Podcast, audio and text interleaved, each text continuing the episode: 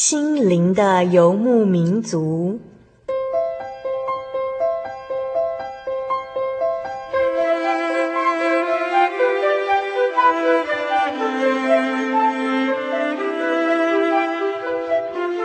在这个谁都不管谁的后现代社会里，每个人的心灵都是游牧民族。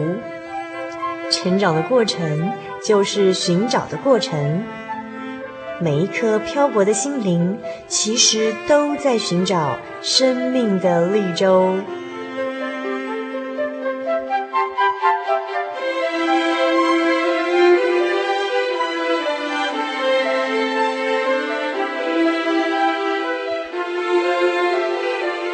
本节目由真耶稣教会台湾总会制作，欢迎收听。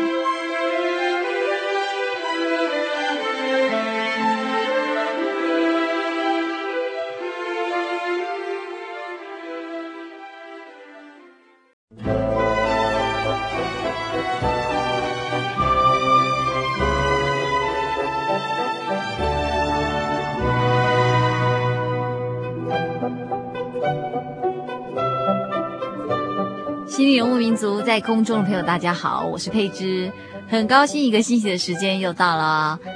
那今天呢，要在节目中跟听众朋友们谈谈婚姻沟通。那我们一样请到听众朋友的老朋友，已经可以说是老朋友了，Kevin 来到节目中跟听众朋友们谈谈这个话题。啊，各位在空中的朋友，大家好，我是 Kevin，很高兴今天再次的在空中跟大家来谈谈谈心，聊聊天。是。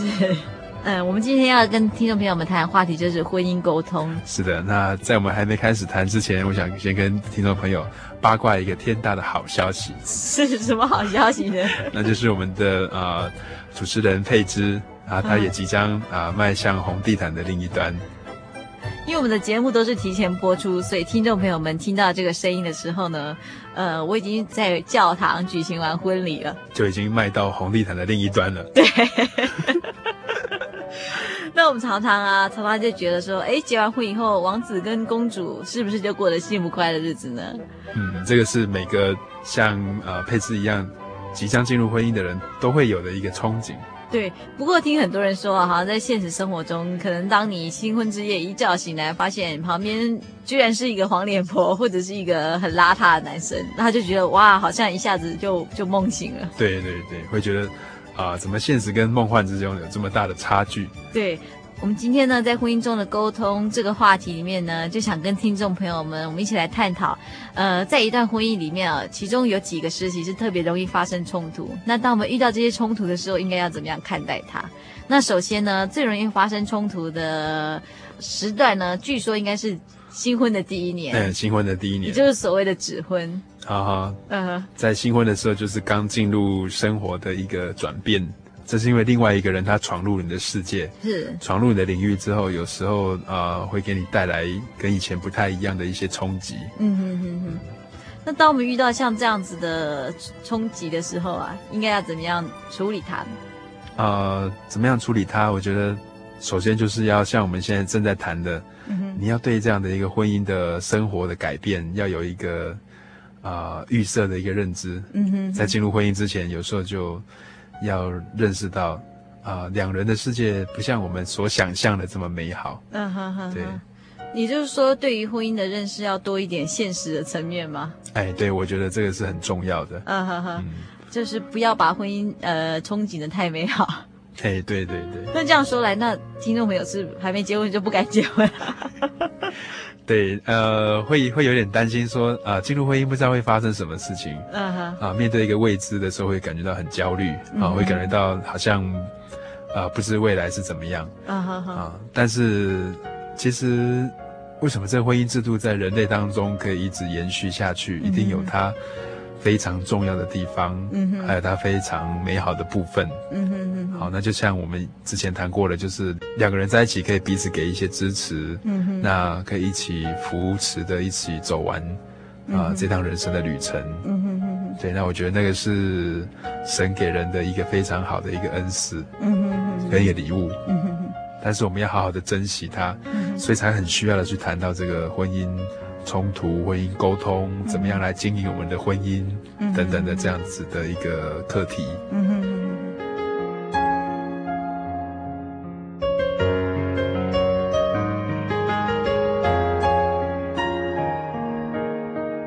刚刚我们已经提到了，最容易发生冲突的就是在新婚的第一年。对。那接下来呢？好像还有呃，其中一个好像包括新生儿的出生。啊、哦，对，像有几个朋友都在谈说，啊、uh 结婚之后不要太快生小孩啊，uh. 需要两个人适应一下啊。哈、uh。那这也意味着说，当第一个孩子来的时候，uh. 其实呃，夫妻关系就会变成一个三角关系了。哦。啊，本来。两个人可以花一些时间，嗯、花很多的时间啊、呃，为彼此，嗯啊、呃，做一些事情啊、嗯，做一些互动、一些交流。是。但是孩子出生的时候，好像就开始更闯入了一个一个第三者。对。好，那这个孩子其实呃，小 baby 很需要人家照顾啊，嗯、帮助啦，喂他啦，嗯、陪他啦，嗯、哦，各方面的需求。嗯。那变成两个人就要再调整他自己的关系。嗯为这个孩子的状况来做一些调试，是，所以生活的变动也会蛮大的。嗯，比如说谁起来泡奶奶，谁带他去保姆家，对。那当他在哭的时候，谁要放下工作来去照顾他？嗯嗯嗯。那谁要帮他换尿布？谁要洗澡？这些也都是非常细微的事情。是。但是啊，呃，就是在这些细微的事情当中。啊、呃，必须要好好的调试、嗯，跟做一些规划。嗯哼哼哼哼，尤其是婴儿特别需要呵护。对对。嗯哼，而且在这个时候，好像夫妻之间的注意力的焦点全部关注在这个小 baby 身上，嗯、好像本来两个人眼里只有对方的情况呢，突然变得被小 baby 抢走了。嗯嗯嗯嗯。其实我们这样看，我们会想啊、呃，假如说结婚不那么美好，嗯、婚姻不婚姻没有那么曼妙哈、嗯，那。啊，生小孩又那么辛苦，那、uh. 为什么人 总是要有？人总是选择结婚，uh -huh. 那总是选择生孩子，uh -huh. 这很奇怪，对不对？好，不过在我们从查考圣经当中，其实可以给我们一个体会。嗯、uh. 呃，因为神跟人的关系像父子，嗯、uh -huh. 像母子，是，好像这个亲子关系一样，uh -huh. 在。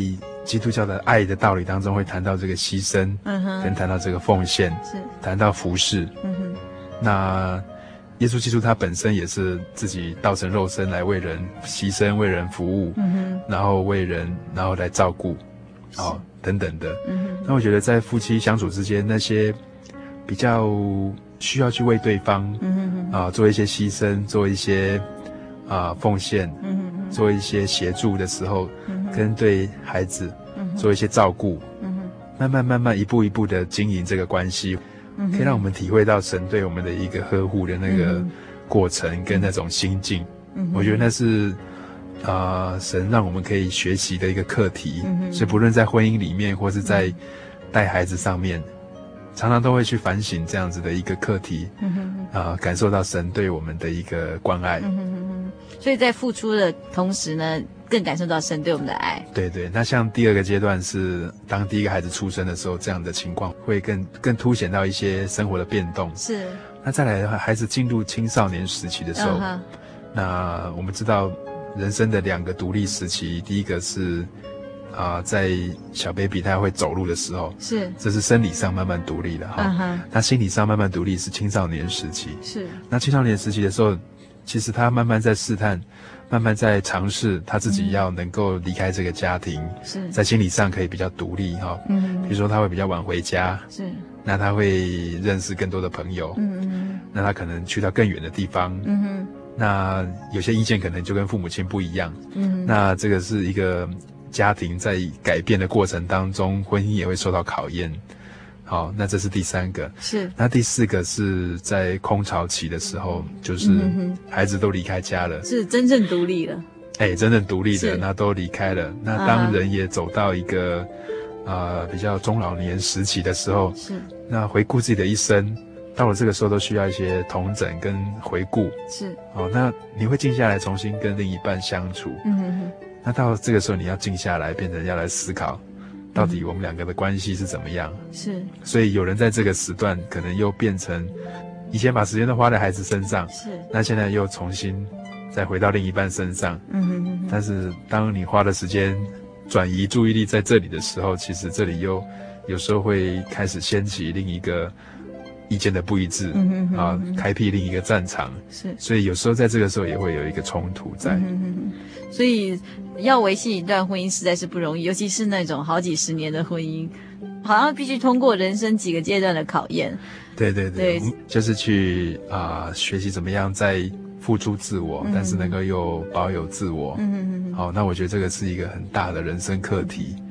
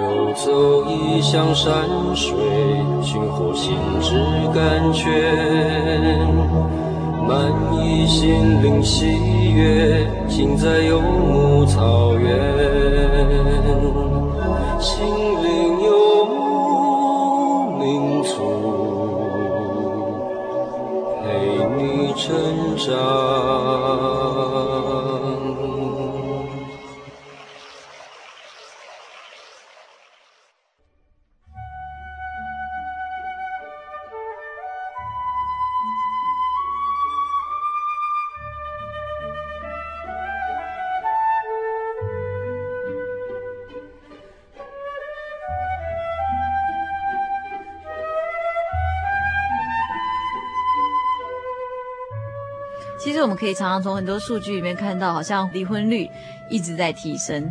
那也就是说，其实越来越多人觉得，如果相处不来，那就离婚。可是如果这样子的话，好像把婚姻看成一件好像真的是儿戏，好像呃遇到沟通不顺的时候，大家比较少去想说要怎么样呃建立更好的沟通。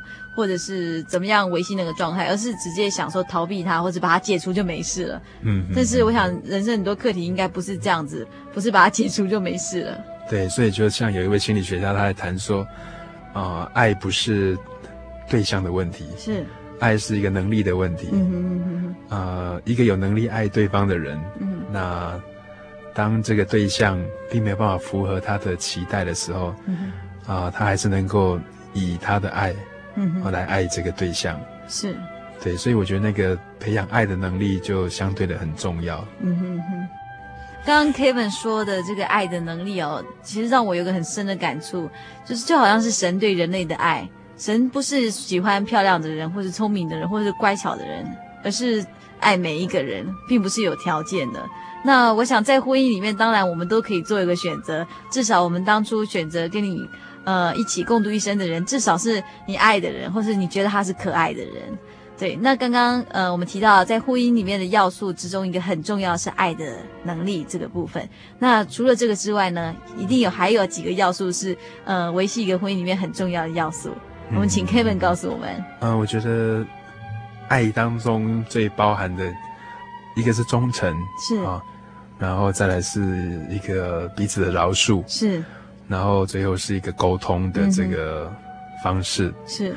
好。那对忠诚来讲，嗯哼哼，其实我们可以可以看，比如说在教堂里面，嗯哼，我们看电影，有时候他会说：“你愿意嫁，愿意，你愿意呃娶她为妻，终不管是生终身怎么样怎么样怎么样，是，对对，然后就很感人，就说。”我愿意，对，然后又问另一个，他也说我愿意啊。是，那这个愿意的背后，好像就是一个透露一个讯息，嗯，就是一种承诺了。是，对，嗯哼。那这个这个承诺，就像刚才讲的，然后神爱，不论你有残疾，嗯哼，不论你有什么样的缺陷，是，你有什么样的不美好，嗯哼，你有什么样的软弱，是，总不把你丢弃，嗯哼哼哼。所以我们会看到一些婚姻很美好的例子是。嗯当另一半陷在软弱当中，嗯、我们并不离弃他。嗯、好，我们看到太太可能还是一直照顾啊、呃、得了癌症的一个先生。对，那先生也可能很无怨无悔的照顾了这个受伤的太太。啊，或者是说，当先生陷在这个事业的低潮里面，太太还是不，不会离开他。对，这这是忠诚的一种不离弃的一个感受。是，那。跟刚才我们照顾小 baby 这也是一样的，好、哦，让他有安全感，是。知道不论什么时候他的需要，嗯哼，啊、呃，会被满足的，是是，对。那刚刚 Kevin 提到，除了忠诚之外，还有另外一个是饶恕，是不是？哎，我觉得饶恕也是婚姻当中很重要的，嗯哼，啊、呃，因为人不完美嘛，是。哦。那主耶稣说要饶恕一个人七十个七次，是，对，那在他。教我们怎么祷告的时候，他也说到说，啊、呃，免我们的在，如同我们免了人的债，就像我们去饶恕别人一样，神也是一直在饶恕我们的。是是。好，所以我觉得在婚姻当中，有时候你可以去好好思考，今天他牙膏没盖，嗯哼，讲了一百次了，但是主耶稣说七十个七次，那啊、呃、算一算是四百四百九十次，四百九十次嘛，哦，所以可能可能听众朋友觉得说。这样子，耶稣的要求好像很高，嗯哼，但是那是一个从心发出来一种饶恕之心。是，我们觉得在生活当中，有时候我们观察很多夫妻相处，有时候你很想要饶恕，嗯哼，很想要原谅，可是明明肚子里就气得要死，嗯好，那就是觉得说要饶恕，结果又把话又梗下去了。其实这并不是饶恕，而是一种压抑。是，好，对，那真正的饶恕其实是。回到自己的生命当中，嗯，好，你去想，呃，神对我的过错都已经这样的一个饶恕了，是，那这些小错，哦，小小的一些失误，嗯，我们只要去想，怎么样让它可以变得更好，嗯，啊，譬如说，我们常集中在说先生没有盖牙膏盖子的事情上，一直骂他，嗯，他好像不会变好，对，可是我们只要集中在他有盖盖子的时候，嗯，我想他会变好，比如说他。七天里面，一一周里面哈、哦，uh huh. 他只盖了一次，那一次你就给他一个拥抱。那我想，那那我想他大概下礼拜会进步到四五天，他都会盖了。嗯哼但是假如说你集中在那其他六天他没盖的时候，uh huh. 那个时候婚姻就会变成好像是一种啊、uh 陷溺在指责是啊、呃、的这个情绪里面。嗯哼哼，像主导文说的好啊，没有我们的债，如同我们免了人的债。免我们的债哈，这个部分其实就是说，如果我们总是以为自己都不会做错事，那这个时候饶恕真的很难。可是，在主导文里面，他先说的是免我们的债，可见我们一天到晚在犯错，只是我们不知道而已。对对。那我们饶恕也等于说是一个情感存款吗？啊、呃，可以这样子说。你今天饶恕他，然后呃，就是为了你下次做错事情的时候，他可以饶恕你。哎，对，所以这就是一个彼此饶恕的一个道理。是，而且饶恕也包含着忘却，forgive and forget。对对对，你不能说你今天呃原谅他，可是你心里记掉掉。对，对，下一次又然后加倍爆炸。对对，这就像说我们有时候把钱存在银行。对对对。好，比如说我们把它存在瑞士银行。啊。好。今天下班回来，你给太太讲了一句好话，嗯哼哼，好，然后比如说又帮她做了一件事，是，那比如说又买了一个小蛋糕给她吃，送她哈，或是一个很简单的一个动作哈，很简单的一个微笑，一个眼神，是，这些都是存款，嗯哼，好，那你存的越多，其实。就像现在刚刚讲，将来你可以呃，可以赊欠的就更多。是是，是。因为当你也犯错的时候，或者说你没有时间陪他的时候，对。啊、呃，这一些正向的一些情感哈，嗯、正向的一些存款，嗯、心理上的存款，这些资源就可以留着。是。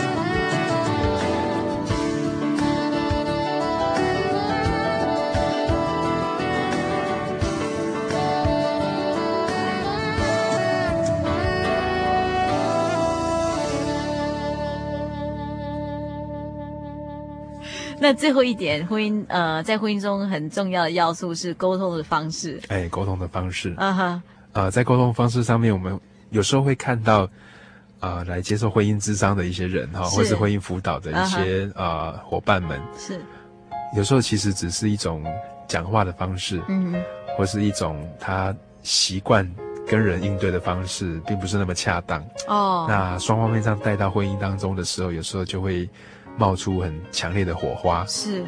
那像也有人虽然说他很想沟通，但是另一方确实不是那么喜欢把自己的内心话把它讲出来。是，譬如说一直问一直问，可是对方就说、嗯、没有啊没有啊。嗯、那也有人是你说了一句，问了一句，但是对方可能就会很冲的回答。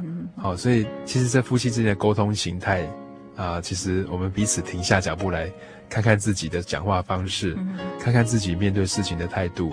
看看你跟对方的关系互动的模式，嗯、这些都蛮重要的。嗯，其实我们也常常发现哦，越亲的人，就是父母啊，或者是亲人啊，夫妻，讲话越直接。对对对对，讲话的习惯很不好，在外面还懂得哈，懂得要客气，要礼貌，和颜悦色。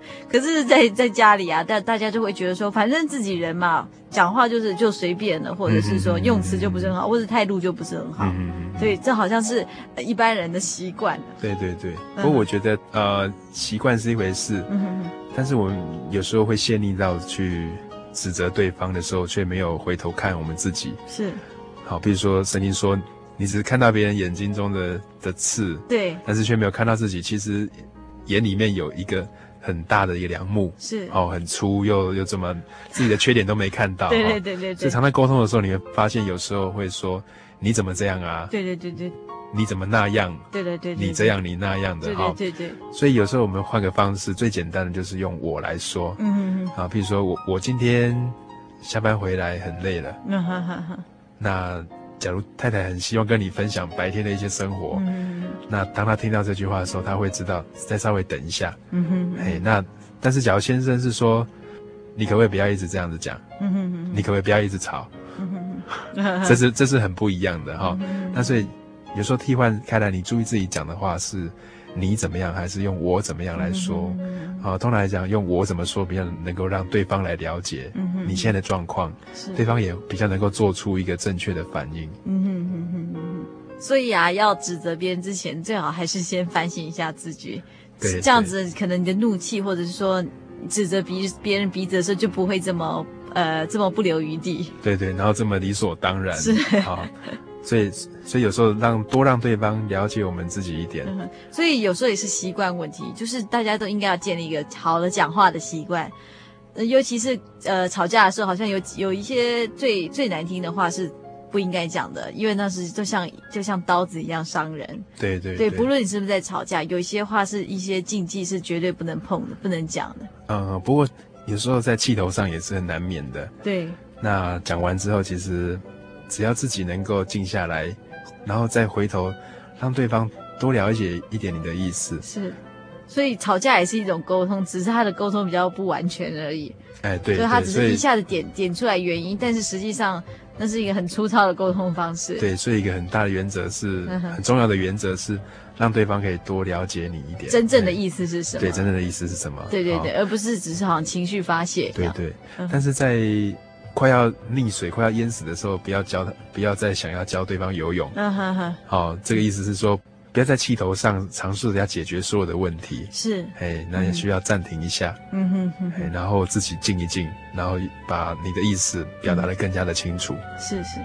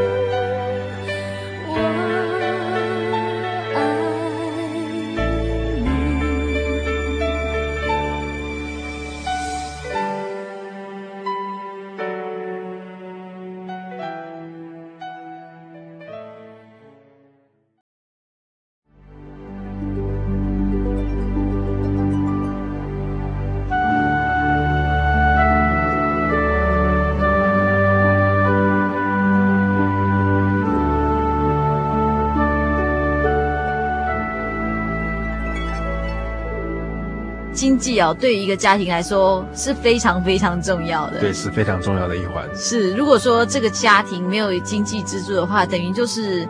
呃，没有面包了，这个家庭可能也很难支持。对，会丧失它的功能。是是是，所以呃，一个家庭的经济跟财务啊，怎么样支配啊，好像呃，也是一个非常重要的一环。对，也是非常重要的。所以呃，但是这个经济跟其实跟啊、呃、婚姻的冲突，嗯哼哼，有时候也有点关系。对 对，常常会听到结过婚的人讲，觉得就是说会发生冲突，都是为了都是钱的问题。不过这背后就是包含着说钱要怎么用，是用到哪里去，是好，那是否要让孩子补习啊？嗯哼，是否要买这个买那个？是，那买哪一个比较重要？其实就牵涉到双方的价值观。是是是。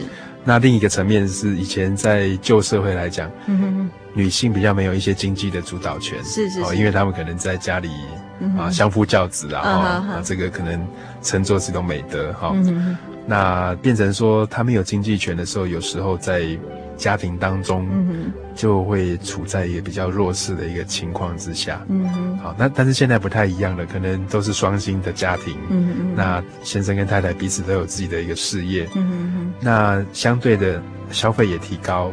嗯哼。生活的紧凑也造成一些压力。嗯哼。那这些压力相对之下，其实。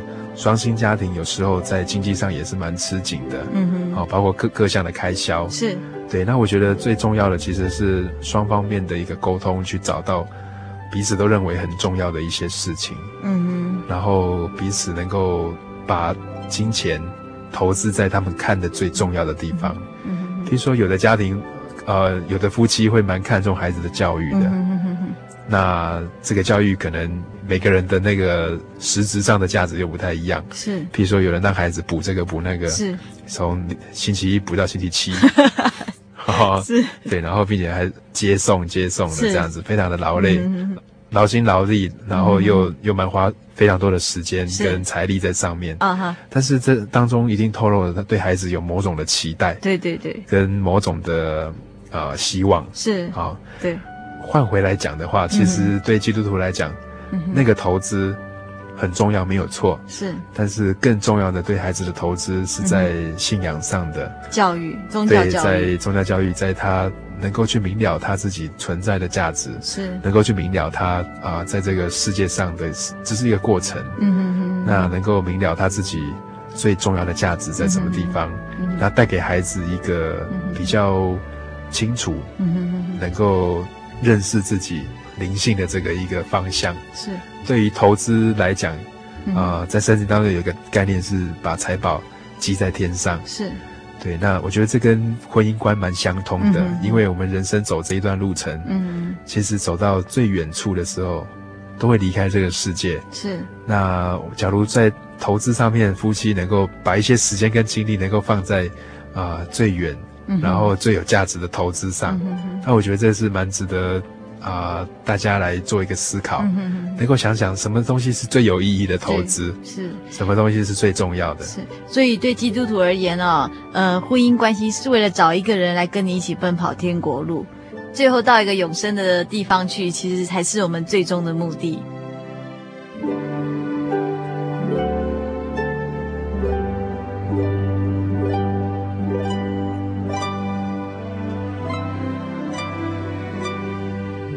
刚刚我们谈了这么多，就是呃，谈了说在婚姻之中啊的沟通之道啊，谈了几个事业啊、经济啊，或是财务，在家庭里面应该要怎么样去安排它。那我们谈了这么多，其实我们除了了解它的本质之外，有一些事情是我们可以先做好家庭计划的。就像我们的主持人佩芝，就在踏入红地毯的这个过程里面，不知道对未来的婚姻有没有什么样的计划，或是什么样的。期待的，呃，计划的话，可能就像是一般人来讲，就是一开始要先找个房子啊，然后，然后当然我的工作可能也要做一些调整，对，以后可能住到不同的地方去。那至于计划，说真的，只能做一些很具体的，好比说房子要买在哪里啊，工作怎么找，这些很实际上要考量的事情。但是至于一些其他的，可能还是不知道哦，所以会有一些情况是啊、呃，等到碰到了再对对对对对，再再再做调整。是，不过像在教会当中，有时候会帮忙。即将迈入婚姻的基督徒做一些啊、呃、婚姻上的一些辅导，是啊，包括婚前的一些教育、婚前的辅导。嗯哼哼。对。那这个婚前辅导是不是可以跟听众朋友们介绍一下，包括哪些项目呢？啊，它比较是能够从一个灵性的角度哈、嗯，还有心理调试跟整个比较实实质的，像你刚才所谈到那些规划来讲，啊，最开始比较能够让在恋爱当中的弟兄跟姐妹能够去了解一下。彼此对婚姻的一个了解是，然后对爱的一个认识，嗯，还有他们彼此对婚姻的期待是，他们是不是有共同的一些兴趣嗜好？嗯、那再来就是财务的方面是。啊、呃，可以教教新婚的这些夫妻，嗯，好，他们可以有比较好的一个理财观吗？对对，理财观。还有养育孩子的一些价值观，嗯哼哼，好、哦、像刚才讲到说，什么东西对孩子是最好的，是，好、哦，然后什么东西是最看重的，是，好、哦，这个都是蛮好的。嗯哼，那另一个就是教导，还有评估一下父母亲对这桩婚事的一些看法，是是，然后还有啊、呃，婆媳相处起来的话，先生应该怎么做？嗯，好、哦，对，然后对，对，这个蛮重要的对。对，其实这个中间人非常重要，最好能在两边都说好话。对对，对，那对。姐妹来讲也是一样，是。啊，怎么样能够让岳父母哈、嗯，然后跟自己的先生能够有比较好的一些相处，是，是，是，虽然碰面机会不像婆媳这么多哈，但是这也是很重要的。是，那更进一步的话，就是在两人世界当中哈，嗯哼。怎么样沟通？是。好，像刚才提到的，嗯哼，啊，然后怎么样去协商一个事情。是，那当然也包括一些呃跟性生活有关的一些教导。是是，是。好，然后还有在婚前两人应该怎么样相处，怎么样互动。是。好，那在亲密的生活上面应该怎么样规划、嗯、是是。好，那包括什么时候要生第一个孩子啦是是，还有对于节育的一些看法跟观念。是，是，是。好，那最重要的一点就是两个人对信仰的认识，嗯哼，对于。啊，未来要同走这个道路，是不是有一些想法？是啊，是不是能够契合？嗯哼，对。所以这个也需要在婚前有一些沟通跟一些协调。哎、我觉得这是也是蛮重要的。是，所以要建立一个家庭真的是不容易的一件事，必须要在身心灵三方面都取得平衡。那感觉上工程很浩大，是非常浩大。但是另一方面，我们要知道说，嗯哼。没有一桩婚姻是完美的，是。百分之一百二十的，是是，哎，所以我们在这个过程当中一定要常常反省自己，是是，常常认识到彼此的差异，嗯哼哼，好，然后常常做一些自我调整，嗯哼哼哼，那在期待上不要太过于梦幻，是，哎，对，就像我们一直提到了这个白马王子的故事，是是是是。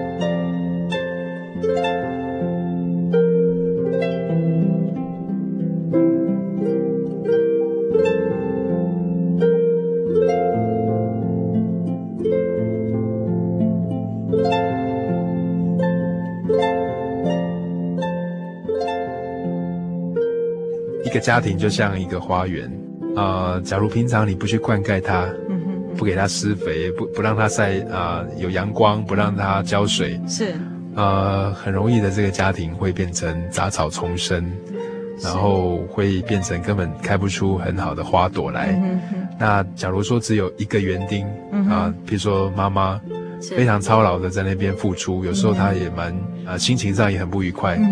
那。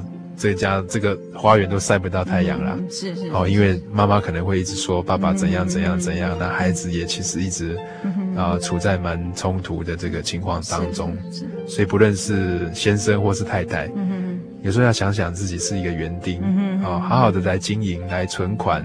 嗯然后来灌溉这个家庭花园是，所以爸爸妈妈除了呃很认真的在外面拼经济之外，也要记得两个人一起来灌溉家庭这个花园。对对，是。今天非常谢谢 Kevin 在节目中跟我们分享了婚姻沟通以及婚前辅导的一些该注意的事项。那在这里呢，也是要跟听众朋友们预告一下。呃，刚刚 Kevin 不小心透露了一个消息，就是呢，我今天早上在教会完成婚礼，所以呢，呃，我必须要到北部去工作。那听众朋友呢，也许就会在节目中听到另外一位主持人声音哦。那这位主持人，听众朋友一定也不陌生，他就是这几个月在节目中一直陪着大家的 Kevin。啊，对，非常希望可以接续配资哈，然后。啊，在空中能够服务各位听友。是，我们相信 Kevin 一定可以带来一个不同的广播天地。在爱里的安息，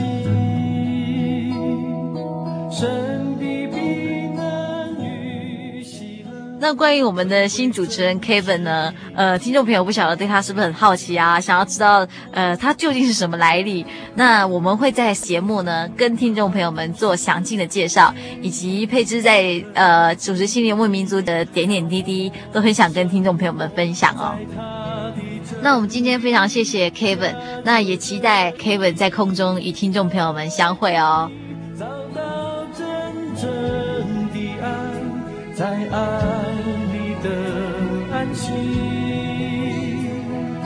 神的平安与喜乐，成为真实的经历，成为真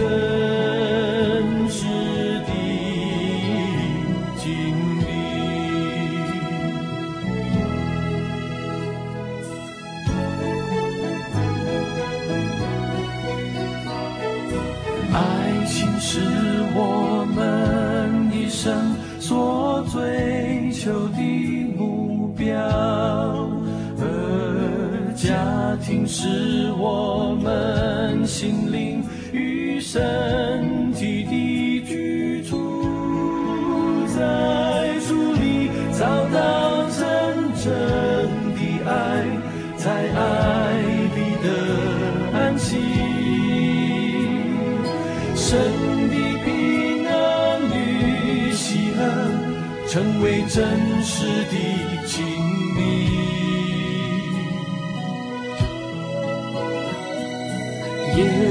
是爱情的磐石，坚固的根基。只要我们生活在他的真理，家久的建立在主里找到。真正的爱，在爱里的安息，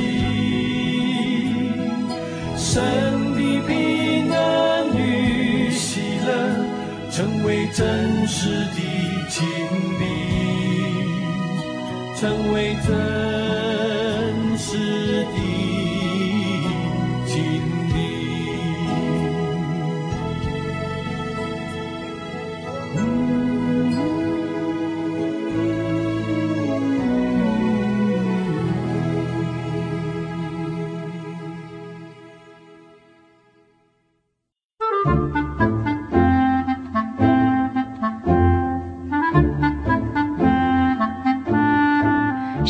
是世界最畅销，也是翻译本最多的书。许多人因为这本书改变了他的价值观。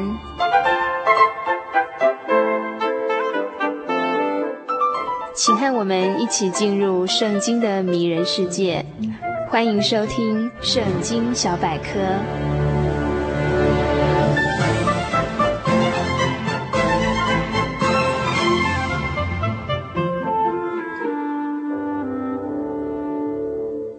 亲爱的朋友，今天要与大家分享的圣经小百科是《圣经旧约经卷中的智慧书》传道书第七章。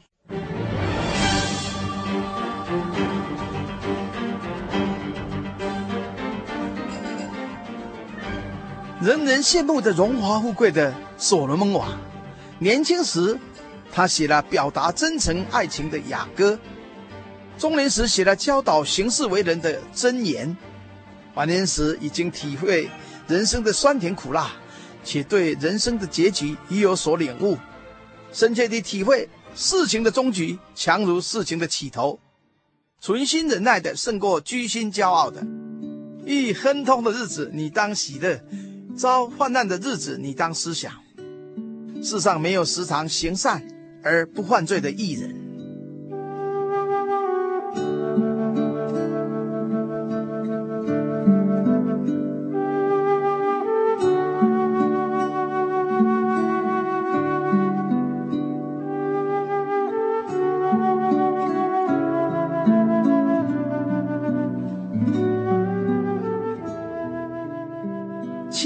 之四节如此记载：名誉强如美好的膏油，人死的日子胜过人生的日子。往招商的家去，强如往厌乐的家去，因为死是众人的结局，活人也必将这事放在心上。忧愁强如喜笑，因为面带愁容，终必使心喜乐。智慧人的心在招商之家，愚昧人的心在快乐之家。人生的历练让人看透人生，死的必然性让人勇敢面对死。往招商之家，不禁使人思想起自己的未来。活人是最后的结局。另一方面，可以思想离世者一生所作所为，故人好的表现，可做活人的榜样；不好的行为，可作为鉴戒，也让追悼者反省自己，调整今后的脚步。诚如箴言所云：“你要除掉邪僻的口，去绝乖谬的嘴。”你的眼目要向前正看，你的眼睛当向前直观，要修平你脚下的路，坚定你一切的道，不可偏向左右，要使你的脚离开邪恶。来到商家，虽有忧愁，却能获得智慧的心。第五至十节里说道：听智慧人的责备，强如听愚昧人的歌唱。愚昧人的笑声，好像锅下烧荆棘的爆声，这也是虚空。勒索使智慧人变为愚妄，贿赂能败坏人的慧心。事情的终局强如事情的起头，存心忍耐的胜过居心骄傲的。你不要心里急躁恼怒，因为恼怒存在愚昧人的怀中。不要说先前的日子强过如今的日子，是什么缘故呢？你这样问，不是出于智慧。愚昧人的歌唱毫无深度，没有意义，他们的笑声空洞嘈杂，令人厌烦，还不如智慧人的责备，令人顿时清醒，由错误的路上回转，改过迁善，走在平安的路上。当最后的结局是好的，你便是演了人生的喜剧了，就可以不计较以前的愚昧和错误。谁能恒久忍耐，胜过自己心中的急躁恼怒，他必有更美更好的结果。聪明人不必抱怨如今的日子不如先前了，因满足现况而勇敢面对现实困难的人，必有信心和勇气，活得快乐，活得活泼。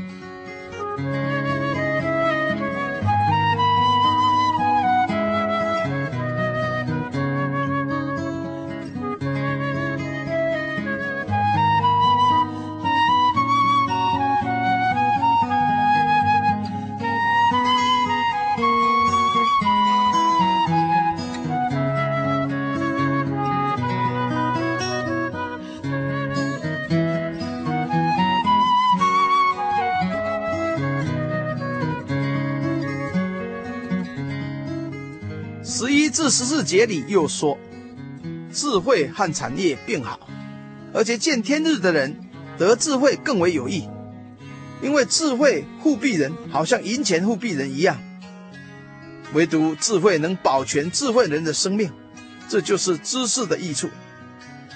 你要查看神的作为，因为神使为屈的，谁能变为直呢？遇亨通的日子，你当喜乐。遭患难的日子，你当思想，因为神使这两样并列，为的是叫人查不出身后有什么事。见天日的活人大有希望，智慧能使活人得到保护，若加上产业就更美好，两者对人生大有助益。但智慧能保全智慧人的生命，比产业更有价值。神奇妙的作为，无人能改变。神使他弯曲的，无人能使他变直的。神若将亨通喜乐的日子赐给你，你就当欢喜快乐。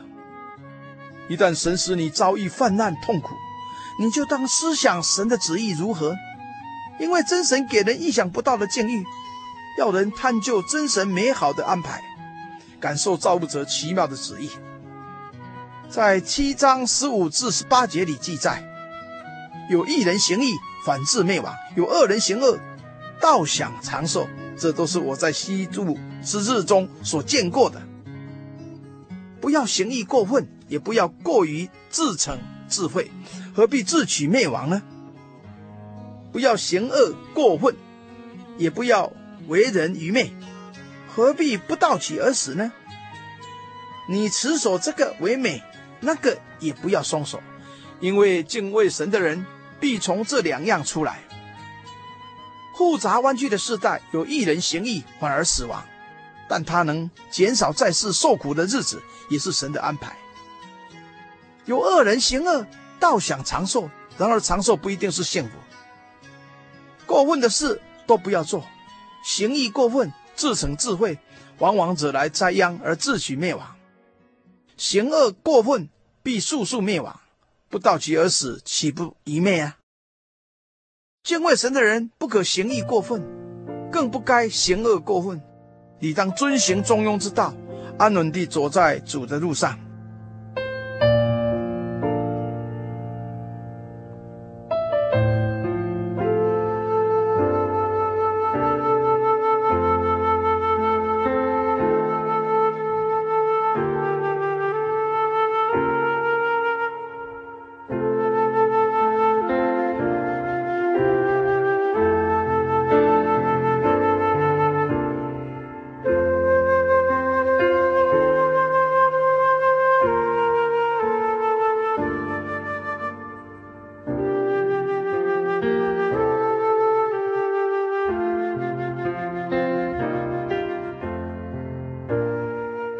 传道书七章十九至二十二节如此说：智慧使有智慧的人，比城中十个官长更有能力。时常行善而不犯罪的艺人，世上实在没有。人所说的一切话，你不要放在心上，恐怕听见你的仆人咒诅你，因为你心里知道自己也曾屡次咒诅别人。由神而来，先知先觉的智慧。能解决十个官长所无能为力解决的困难。世上无十全十美的完全人，也没有只会行善不会犯罪的艺人。至少人也会说错话或是骂错人嘛。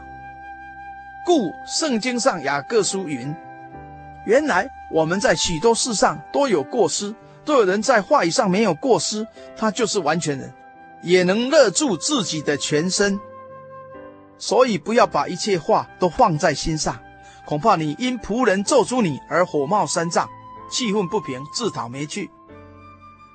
最后一段二十三至二十九节里，所罗门王这样说：“我曾用智慧试验这一切事，我说要得智慧，智慧却离我远；万事之理离我甚远，而且最深，谁能测透呢？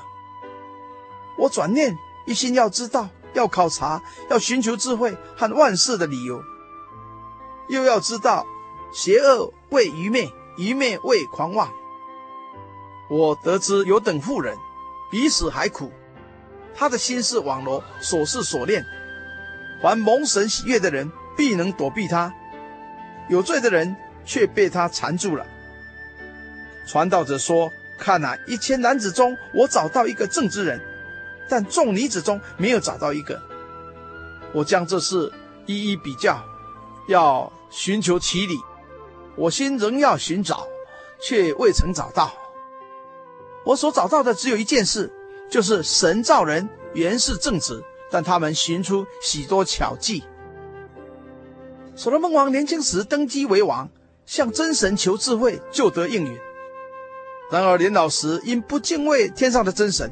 随从外邦的女子去做有关拜偶像的事，因而惹神愤怒，而失去原有的智慧。是故智慧他寻不得，万事之理他不能彻透明白。他只明白人因为无知做了邪恶的事，因为狂妄会行出愚昧的事。恶毒的妇人会使男人陷在网罗，难以脱身。只有神喜悦的人能躲避淫妇恶女。他以传道者的身份来说话，发现男人中可找到正直人，或许在指的自己，但一千妃嫔中要找一个也是困难的。最后，他领悟一件事，就是真神造人，按照自己良善的形象，原是单纯正直的，但人受邪情恶欲的驱使，往往做出许多弯曲悖谬的事来。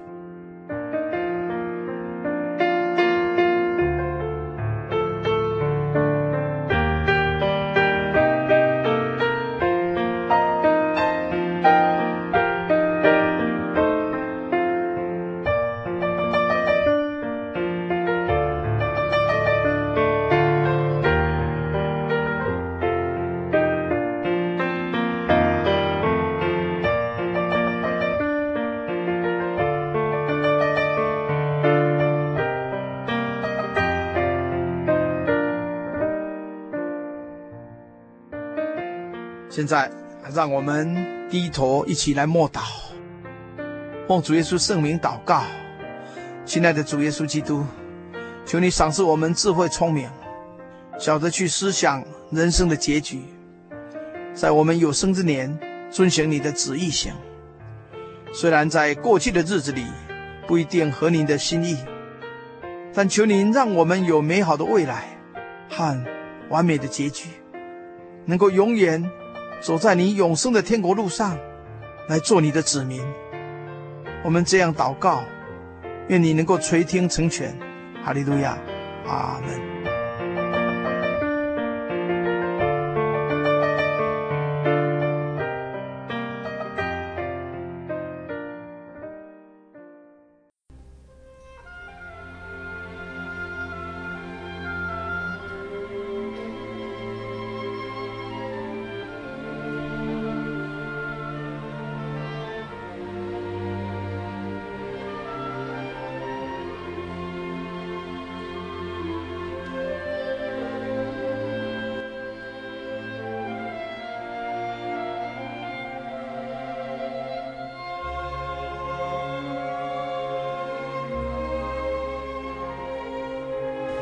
亲爱的听众朋友，您现在收听的是心灵的游牧民族华语福音广播节目。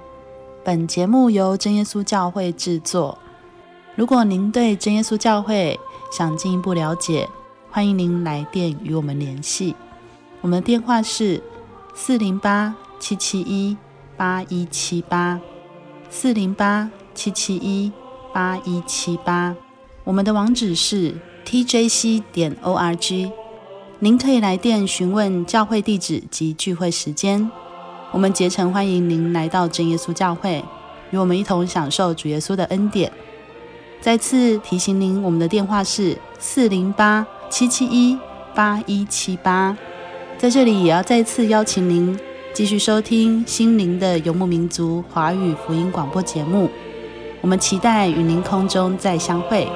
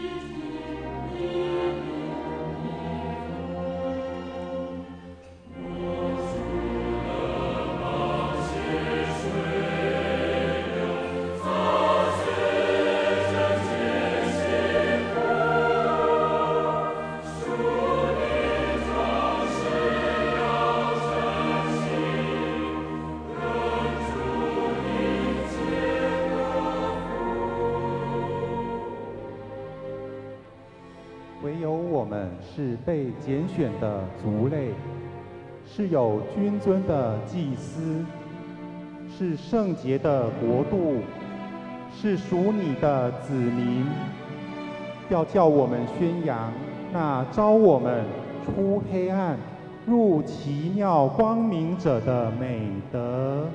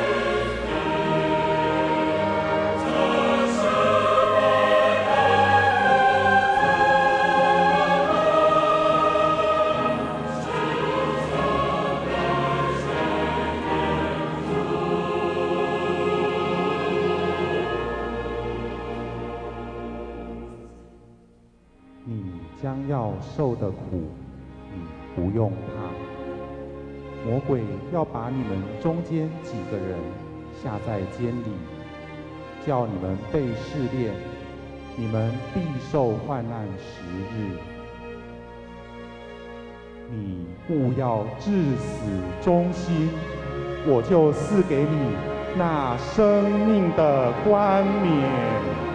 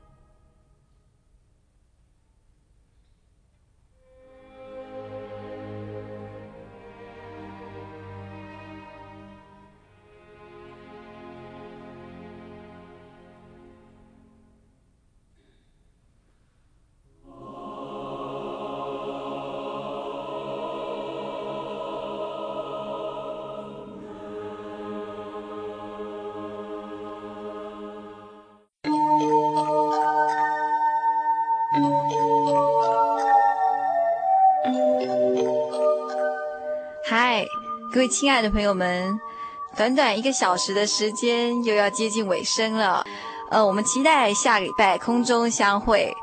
也希望所有游牧民族的朋友们在未来的一个礼拜呢，都能健康、快乐、平安。我的心是一只鸟，飞行